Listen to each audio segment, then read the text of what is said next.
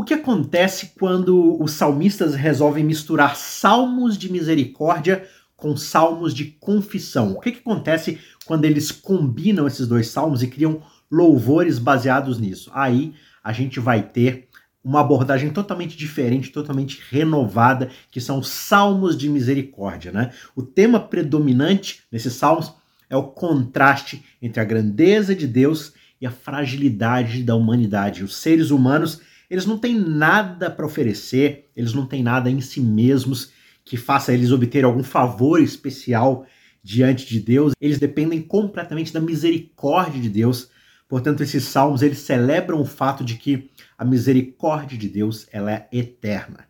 E nesse mosaico, nesse quebra-cabeça de expressões espirituais, nós vemos a beleza da vulnerabilidade humana diante desse Deus que é tão imenso, que é tão majestoso, tão gigantesco. Os salmos de confissão, como o famoso Salmo 51, né, aquele salmo onde Davi derrama o seu coração pedindo perdão a Deus pelo seu pecado, no caso de Batseba e de Urias, né? Ele assassina Urias e ele fica com a sua esposa Batseba. Esse salmo é um grande exemplo que revela pra gente um coração quebrantado ali diante de Deus, conflitado, contrito, mas de alguém que reconhece a total dependência da graça do perdão divino. Então são esses momentos de, digamos assim, introspecção, ou seja, de olhar para dentro de si e de reconhecer a nossa própria pequenez diante de um Deus tão gigantesco, tão grandioso, eles não são de fato desespero. São salmos, na verdade, de um reconhecimento da fonte verdadeira de purificação e renovação que a gente encontra em Deus, né? Por outro lado, os salmos de louvor, como o Salmo 100, eles exaltam a bondade, a fidelidade de Deus, que vai se estendendo de geração em geração, celebram a misericórdia divina, que não apenas acolhe aquele que está arrependido, mas também renova, sustenta a criação a cada novo amanhecer.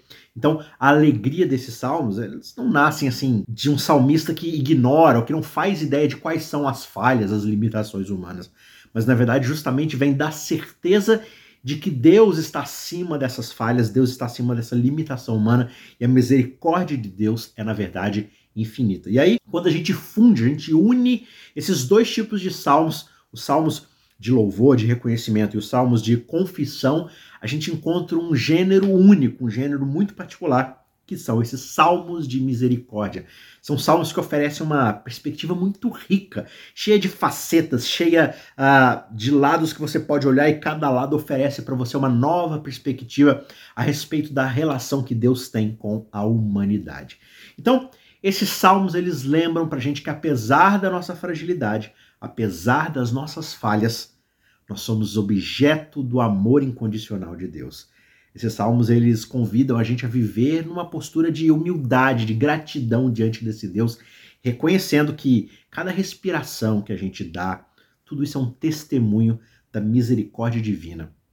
E esse novo gênero de salmos, né, os salmos de confissão, eles não apenas enriquecem a nossa compreensão da tradição espiritual judaico-cristã, eles também oferecem para a gente um caminho de aproximação a Deus que vai equilibrar a nossa honestidade sobre quem de fato nós somos, qual é a nossa condição real e uma celebração e um louvor a respeito de quem Deus é, apesar das minhas falhas, de seu amor, sua bondade, sua misericórdia, todos esses atributos divinos.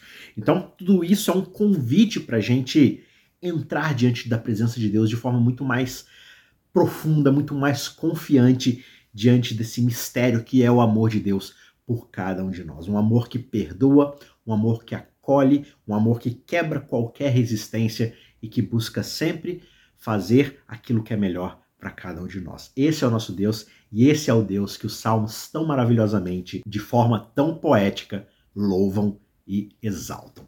Então, a gente está nessa série especial sobre o livro dos Salmos, essa terceira temporada, e esse, como você já sabe, é o canal Cristãos Cansados. A gente busca aqui nesse canal discutir teologia, discutir temas bíblicos e a gente está numa série de três meses chamada O Livro dos Salmos. E esse é o episódio de número 7, a sétima semana dessa série de 13 semanas.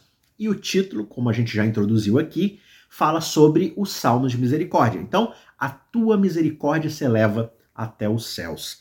E o salmo aqui que a gente escolhe para poder fazer uma breve uh, reflexão, introdução a, a, respeito de todo esse tema é o Salmo 57, versos 9 e 10. Eu te darei graças entre os povos, cantarei louvores a ti entre todas as nações, pois a tua misericórdia se eleva até os céus e a tua fidelidade até as nuvens. Então, seja bem-vindo ao nosso canal. Se você ainda não é inscrito, se você ainda está buscando um lugar legal para você encontrar conteúdo de qualidade, conteúdo de reflexão teológica, conteúdo de reflexão que te ajude a buscar mais a Deus, você está no lugar certo. Aqui é um canal para cristãos que estão cansados de procurar e não achar nada que presta nessa internet gigantesca, cheia de coisas que desviam a nossa atenção, e você está cansado dessas bobagens, você está cansado de procurar conteúdo de qualidade, então alegre-se, você chegou ao nosso canal. Então, se você gostar, se você for edificado pelo conteúdo que a gente uh, posta aqui todas as semanas, por favor, considere se inscrever no nosso canal e também clicar aqui no gostei, no joinha, para poder ajudar a gente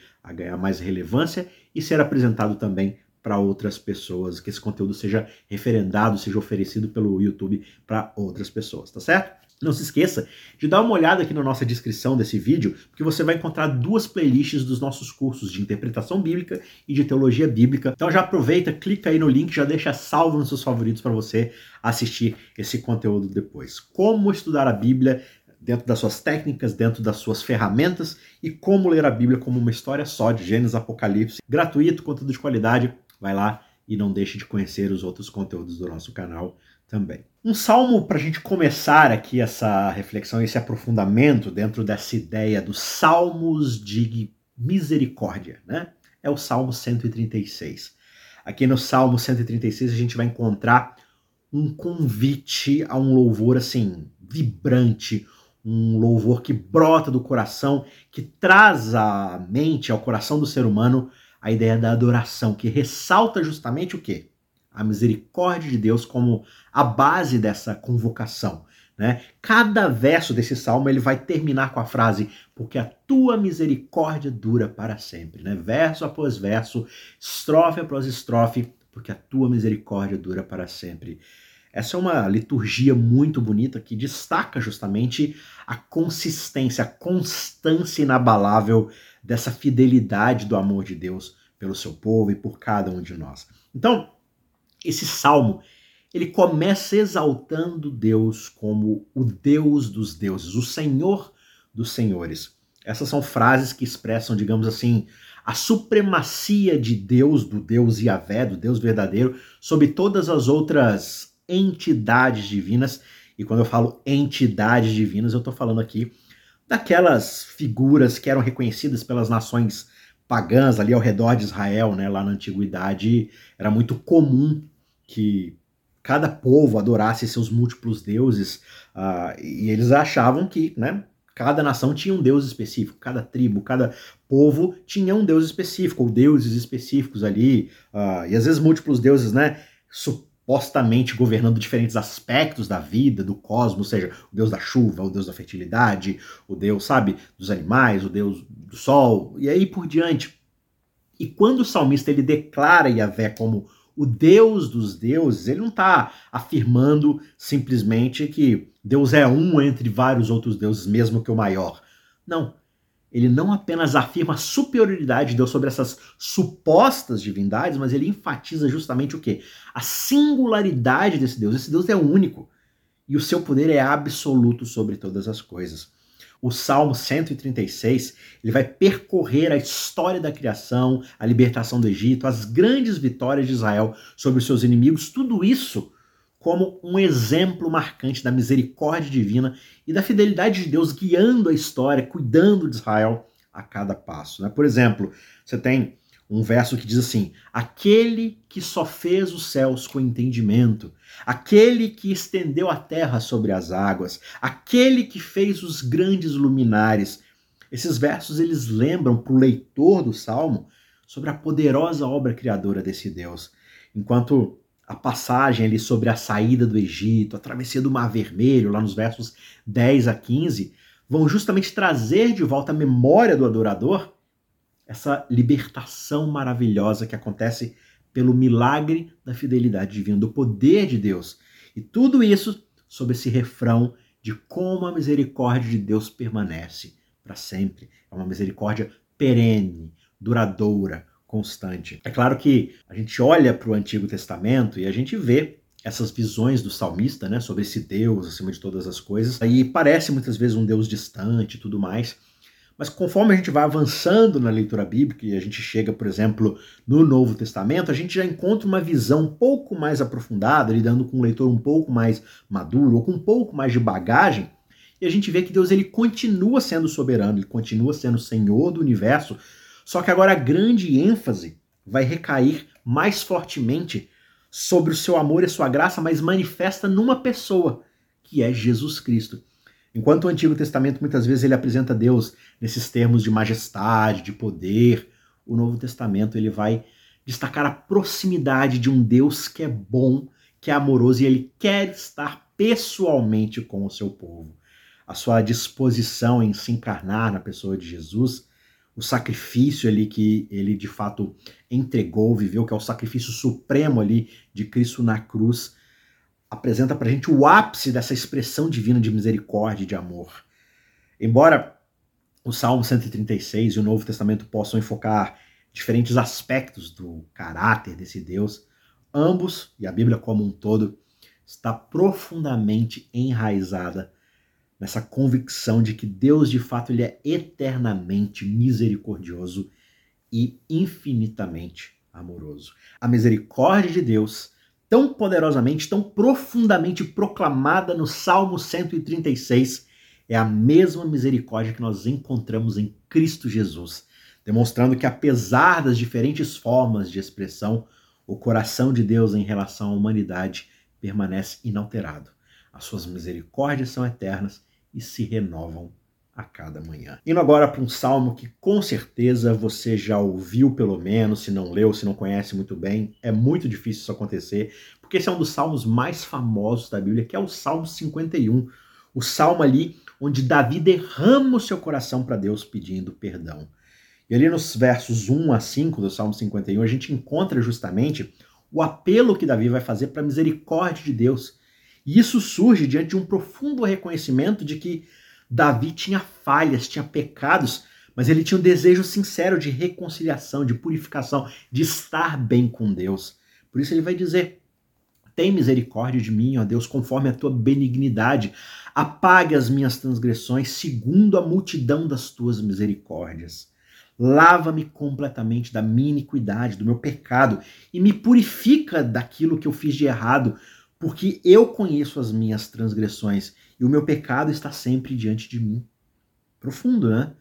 Isso brota de um coração sincero que deseja o perdão de Deus. Aqui, Davi ele não apenas admite o seu pecado, mas ele também expressa uma compreensão profunda da natureza da misericórdia divina. A misericórdia que é capaz de renovar, de restaurar. Ao dizer que pecou contra Deus, e ele fala aqui, né? Pequei contra ti, contra ti somente.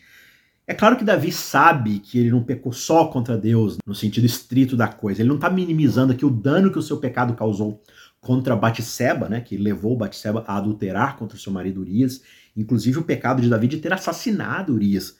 Ah, eu assassinei Urias, mas o meu pecado é com Deus. Não, Davi sabe que o pecado dele é com essas pessoas também, mas o que ele está fazendo aqui, dentro desse contexto poético, né, pelo contrário, é justamente reconhecendo que no fundo todo pecado causado é, em última instância, em última análise, uma ofensa contra Deus. Ao assassinar Urias, Deus está, ou ao assassinar Urias, Davi está pecando contra Deus porque Davi está matando, tirando a vida de alguém que é importante para Deus, alguém que Deus criou, que Deus deu vida, que Deus cuidou. Então está tirando a vida de algo que pertence a Deus. Então, assim, no fim das contas, todo pecado é contra Deus, porque Deus é o dono e o criador o mantenedor de todas as coisas o padrão último de justiça, o padrão último de bondade é Deus. Então qualquer coisa errada na sua criação é uma ofensa a Ele. E é justamente esse reconhecimento que não vai excluir a gravidade dos atos de Davi contra as outras pessoas, mas na verdade o que ele está fazendo é justamente sublinhando a seriedade do seu pecado. E ele faz isso justamente à luz da santidade divina. Já a segunda parte do Salmo 51, né, os versos 6 a 19, vão detalhar ali o desejo que Davi tem para uma transformação do seu interior. Ele quer um, uma relação que vai muito além do perdão dos seus pecados. Ele diz o seguinte: Eis que desejas que a verdade esteja no íntimo. Faz-me, portanto, conhecer a sabedoria no segredo do meu coração. Lá no fundo do meu coração, eu quero ter a sabedoria de conhecer a tua vontade, de ter um relacionamento contigo íntimo. O que a gente percebe aqui é que o perdão ele é apresentado não apenas como um apagar das transgressões. Não é simplesmente que alguém foi lá e riscou a dívida de Davi, mas na verdade isso é um processo de renovação, de santificação do coração. Davi não quer simplesmente ser perdoado, ele quer ser transformado, ele quer ser purificado para ter uma vida nova, uma vida justa. O grande objetivo da misericórdia divina, e a gente descobre isso aqui através da pena do salmista é não somente assim livrar o pecador das consequências, mas restaurar uma comunhão com Deus, transformar o interior daquele que pecou, né, através do perdão, mas uma misericórdia que vai transformar o seu, o seu interior para poder refletir a santidade divina, para poder refletir o padrão da justiça e da perfeição do caráter de Deus nas nossas vidas. Davi fala ali de sacrifícios, de uma multidão de sacrifícios, né? Mas o que ele faz é reconhecer que Deus ele deseja não apenas ofertas externas. Era muito simples para o povo naquela época, né? Porque era, claro, uma questão muito mais lúdica, pedagógica, mas era simplesmente ir lá e oferecer um, um sacrifício externo, mas isso não necessariamente refletia o que havia no coração. Por isso que Davi vai falar que Deus não está interessado aqui, assim, no, sentido de que Deus não olha primariamente para aquilo que eu estou oferecendo externamente mas Deus está interessado num coração quebrantado, um coração contrito, um coração que reconhece as suas fraquezas e clama pela ajuda desse Deus. O que Davi está fazendo através dessas palavras é indicando que o sacrifício verdadeiramente agradável a Deus é um espírito humilde, arrependido, que reconhece a sua insignificância e clama pela ajuda que só Deus pode oferecer. Agora, claro que isso vai levantar a pergunta de por que, que Deus exigiu sacrifícios para começo de conversa se o que ele valoriza é a condição do nosso coração? E aí você tem que lembrar que os sacrifícios, como eu falei, eles foram estabelecidos como uma forma de ensinar o povo sobre a seriedade do pecado, sobre a necessidade de expiação. Né? Era uma forma de apontar para algo muito mais real, a necessidade de uma solução definitiva para o problema do pecado. Né? Esse problema seria, claro, finalmente proporcionado lá no sacrifício de Jesus Cristo. Então, todos esses sacrifícios eles eram sombras, eram placas apontando para aquele sacrifício perfeito que seria feito, que estava por vir, destinado ali a preparar o coração do povo para poder apresentar a obra redentora que Cristo verdadeiramente faria ali de, como expiação para os nossos pecados. Mas o povo começa a transformar isso em algo banal e acha que é simplesmente uma carta para o pecado. Eu peco, eu vou lá, apresento um sacrifício, está tudo certo, e com isso, pela sua própria natureza pecaminosa, eles foram deixando de lado a verdadeira contrição e o verdadeiro perdão. No Salmo 130, o pecado vai ser descrito de uma maneira bastante profunda, bastante pessoal, isso que é o legal aqui dos Salmos, porque na forma de poesia eles trazem uma profundidade, uma conexão, para a gente entender, mesmo que de forma alegórica ou figurada ou imagética, a gente consegue entender temas complexos. E o salmista ele começa o Salmo 130 aqui com um clamor por misericórdia vindo ali do fundo do abismo, de um lugar de desespero total, como se fosse assim, o fundo do poço, sabe? O que ele está fazendo é indicando a gravidade do pecado que ele cometeu e o efeito que isso causa na sua vida em relação ao distanciamento que proporciona para com o relacionamento com Deus. Né? O pecado ele vai fazer essa separação, vai nos colocar longe de Deus, não por causa de Deus em si, mas por causa de nós, por causa de quem nós nos tornamos, quem nós somos quando estamos enraizados nos pecados. E o salmista vai dizer: Das profundezas eu clamo a ti, Senhor. Ouve a minha voz e vem me socorrer. Isso mostra como o pecado ele não é apenas um erro, uma pequena falha que a gente comete por um tropeço, por um descuido. É algo, na verdade, que afunda a gente cada vez mais nas profundezas, longe da presença confortante e perdoadora de Deus. A expressão que ele usa aqui, se tu, Senhor, observares as iniquidades, quem é que vai sobreviver? Isso revela justamente um entendimento profundo da condição humana. Aqui, observar as iniquidades, né? pode ser entendido ali como Deus mantendo um registro preciso de todos os nossos erros, como se ele estivesse ali anotando cada falha nossa para usar contra a gente mais tarde. Só que o salmista reconhece que Deus não faz isso. Isso é uma notícia maravilhosa para todos nós, porque se Deus guardasse cada um dos nossos erros e usasse isso como um critério para poder se relacionar ou não conosco, para poder fazer o julgamento final de forma irrestrita, ninguém iria poder ficar de pé diante de Deus em sã consciência. Todos nós iríamos cair sobre o peso dos nossos próprios pecados. E essa ideia de que Deus ele não marca a iniquidade, ele não observa a iniquidade, ele não fica ali anotando as coisas, é uma coisa muito libertadora, porque significa que Deus ele não está espreita, esperando para pegar a gente no pulo, pegar a gente no erro, para então punir a gente. Não, Deus não é um Deus vingativo. Pelo contrário, ele está disposto a perdoar a gente, apagar o nosso registro de falhas, desde que nós nos acheguemos a Ele com um coração arrependido. Claro que isso não significa que o pecado é irrelevante, que o pecado não tem consequências. O que significa é que o perdão de Deus ele é mais poderoso do que os nossos erros. Isso dá muita esperança de que, apesar de todas as nossas falhas, nós podemos ter um relacionamento restaurado com esse Deus. Então, para mim, saber que Deus ele não fica registrando os meus pecados, no sentido de que ele não fica lá, né, só esperando eu cometer um erro para poder anotar no meu registro, isso é um lembrete muito profundo e constante de que Deus é um Deus gracioso e misericordioso. Portanto, esse é um convite para eu viver de uma maneira que reflita essa gratidão por esse perdão que ele me proporciona. Claro que eu não posso pegar a misericórdia de Deus e considerar como uma garantia para eu poder continuar pecando. Deus vai me perdoar mesmo, ele não fica levando em consideração os meus pecados, registrando ali, então não tem importância que eu continue pecando. Não, não é esse o ponto aqui. O ponto é que a misericórdia de Deus permite que o seu amor transforme a minha vida, que eu tenha novamente conexão com Ele para que eu possa ser transformado pelo seu Espírito. E é esse entendimento que vai me incentivar a me aproximar dele com confiança cada vez mais, sabendo que Ele é um Pai amoroso que deseja limpar o meu coração e me renovar completamente. Por isso, se aproxime dele e não fique buscando desculpas para pecar e pecar cada vez mais. O fim das contas é que nós precisamos estar conectados a esse Deus. O pecado só nos atrapalha. Não é porque Deus ele não vai jogar o nosso pecado na nossa cara que o pecado não seja em si mesmo um problema.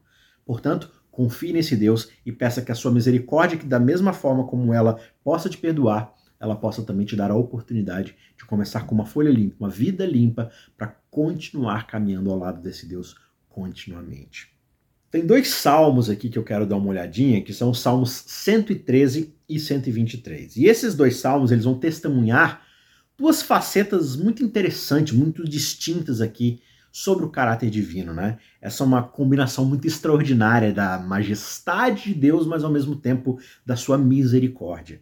Deus ele é grandioso, majestoso, gigantesco, mas ao mesmo tempo amoroso, misericordioso, se importa conosco.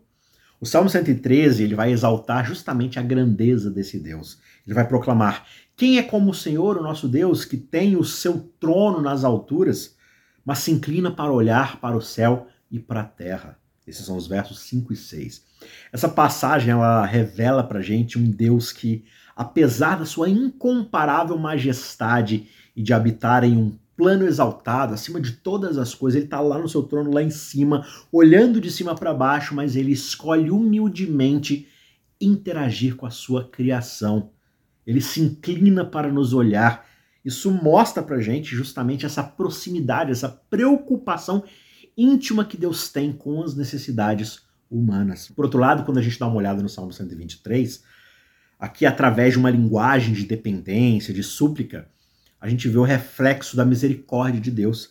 O salmista ele apresenta ali uma imagem de servos que olham para as mãos do seu Senhor, assim como olhos de uma serva estão voltados para a mão de sua senhora. Tudo isso demonstrando ali uma atitude de espera, de dependência da misericórdia divina. E aí entra aqui um fator muito interessante sobre a cultura da época, que é a questão do nome. Na cultura hebraica, o nome de uma pessoa carrega muito significado, carrega um sentido profundo ali. Encapsulado nesse nome, a gente encontra questões do traço de caráter daquela pessoa, do seu destino, daquilo que ele né, vai buscar fazer. Então, quando é que o salmista ele invoca o nome do Senhor, e aqui o Senhor é a palavra Yahvé, é o nome próprio de Deus, né? O nome de Yahvé. O que o salmista está fazendo é reconhecendo não apenas que Deus ele é soberano acima de todas as coisas, mas também ele é um Deus íntimo e pessoal. E é um Deus cujo nome significa aquele que é Senhor sobre tudo, mas que cumpre as suas promessas. A sua natureza é de santidade e de fidelidade. Então, essa invocação aqui do nome de Yahvé é justamente o reconhecimento do salmista sobre o poder, a autoridade, a fidelidade de Deus com aqueles que se relacionam com ele. Essa ideia de Deus se humilhar e se inclinar para observar os céus e a terra, como a gente observa lá no Salmo 113, é muito significativo, porque ilustra justamente essa disposição que Deus tem de se aproximar da humanidade, buscar contato, relação e pessoalidade, se envolver ativamente com a sua criação. Né? Tudo isso vai destacar para a gente que, apesar de Deus ser tão grande, tão majestoso, ele não está distante de nós. Ele não está desinteressado dos detalhes das nossas vidas. Ele é um Deus que se inclina, por assim dizer, né? Para poder intervir, para poder se manifestar e ajudar e salvar e perdoar e nos redimir. Por isso, focar na majestade, no poder de Deus, como o Salmo 113 faz, traz para a gente uma perspectiva muito bonita, muito renovada sobre a grandeza de quem Deus é e sobre, claro, o quanto nós podemos confiar e depender dele.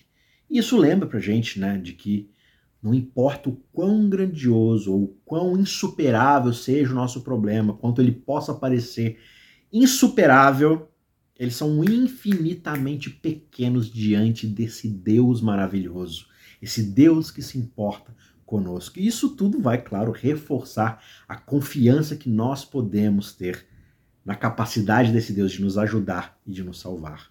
Por isso, os salmos que evocam adoração evocam né, não uma adoração da boca para fora, mas uma resposta a essa revelação de quem Deus é, do que o seu nome significa e do que no fim das contas ele fez por cada um de nós. Adorar a Deus é reconhecer não apenas a sua majestade, mas a sua misericórdia, o seu amor e se submeter, se entregar a ele em obediência, em gratidão, expressando reverência, expressando um amor, não apenas com palavras, não apenas com melodias, mas através da nossa vida diária, da forma como nós procedemos em resposta a esse amor. Adorar a Deus é viver de uma maneira que reflita o nosso apreço e a nossa dependência dele, reconhecendo Deus como nosso Criador e o nosso sustentador e Salvador. O Salmo 103 apresenta a misericórdia de Deus retratada ali de uma maneira extremamente tocante, extremamente profunda. Desde o início do salmo, o compositor ali, o salmista, ele vai convocar todas as partes do seu ser a louvar o Senhor. Ele não se esquece de nenhum dos benefícios desse Deus, de nada do que ele fez de maravilhoso para ele. Ele perdoa todas as nossas iniquidades, ele cura todas as doenças, ele redime a nossa vida da cova, ele coroa com amor e compaixão, ele satisfaz os desejos com coisas boas. Tudo isso você encontra ali logo nos cinco primeiros versos do Salmo 103. E esse retrato que ele vai pintando aqui com poesia mostra um Deus que é misericordioso, um Deus que se inclina para poder curar, perdoar, restaurar. É um grande convite aberto para a gente experimentar o seu amor transformador. Em especial o versículo 8, do Salmo 103, ele vai ecoar de uma forma muito direta Êxodo 34, versos 6 e 7. E lá a gente vai encontrar Moisés falando com Deus, o Senhor se revelando a Moisés como o Senhor, o Deus compassivo, Deus misericordioso, lento para irar-se, abundante em amor e fidelidade, mantendo o amor a milhares e perdoando a iniquidade, a transgressão e o pecado essa passagem ali que demonstra esse encontro de Moisés com Deus, justamente vai vincular a misericórdia de Deus como não apenas um atributo divino, mas também como uma ação em benefício de todos os indivíduos, uma promessa real de amor e de perdão constantes. Talvez alguém poderia questionar como é que o versículo 18 do Salmo 103 que fala sobre a necessidade de guardar os mandamentos de Deus para poder se beneficiar da sua misericórdia, talvez possa se contradizer ali com a ênfase na misericórdia e na graça de Deus, porque graça é um favor imerecido, né? Então, como é que a gente deve guardar os mandamentos para obter a bênção de Deus? Só que, no entanto, o que aparece aqui não é uma contradição. É simplesmente uma confirmação de que a misericórdia de Deus não é uma desculpa para a gente viver de forma desregrada, mas sim é um convite para a gente viver em resposta ao seu amor. E como a gente faz isso? Justamente guardando os seus mandamentos, que são a representação da sua vontade. Então, é uma expressão do nosso amor e da nossa gratidão. Por Deus ser misericordioso, nós obedecemos o seu mandamento. E o fato de obedecermos os seus mandamentos por si mesmo e por causa dessa obediência, automaticamente e pelo conteúdo, pelo teor desses mandamentos, já é uma bênção na nossa vida. Fazer a vontade de Deus já é em si mesmo uma grande bênção. Porque a sua vontade para nós é o melhor. A palavra bênção é frequentemente entendida como um ato de conferir benefícios materiais ou espirituais a alguém. E claro que quando se trata de abençoar os seres humanos, eles não conseguem fazer isso com Deus, por exemplo. Nada que a gente possa fazer beneficia a Deus, abençoa a Deus. Mas quando o salmista oferece essa bênção a Deus, o que ele está fazendo é justamente expressando gratidão, louvor, adoração a Deus pela sua bondade, pela sua misericórdia, por tudo aquilo que ele já nos concedeu. Essa nada mais é do que uma forma de reconhecer, de agradecer a Deus pelo seu caráter gracioso. E a chamada de Deus para que todos o adorem, nos Salmos, não é por causa que ele tem ali um ego frágil, ele precisa ser adorado, ele precisa sentir a nossa devoção. Deus ele não precisa da nossa adoração, essa é a verdade. Ele não precisa ser validado, ele não precisa se sentir importante. Ele já é completo e se basta em si mesmo, ele já é perfeito. Mas o que ele está fazendo aqui, na verdade, é que ele quer mostrar para a gente que a adoração a ele é simplesmente benefício para nós. Tira o peso das nossas costas e deposita sobre a única pessoa nesse universo que é capaz de sustentar as nossas expectativas. Essa adoração a Deus ajuda a gente a reconhecer a nossa posição correta diante do Criador. Lembra pra gente que nós somos criador e ele, que nós somos criatura, e ele é o criador. Lembra pra gente da sua grandeza, da sua bondade, e tudo isso vai transformando o nosso coração à medida que nós focamos no seu caráter, nas suas obras. A adoração nos tira do centro das nossas próprias vidas nos coloca diante da magnificência, da misericórdia desse Deus.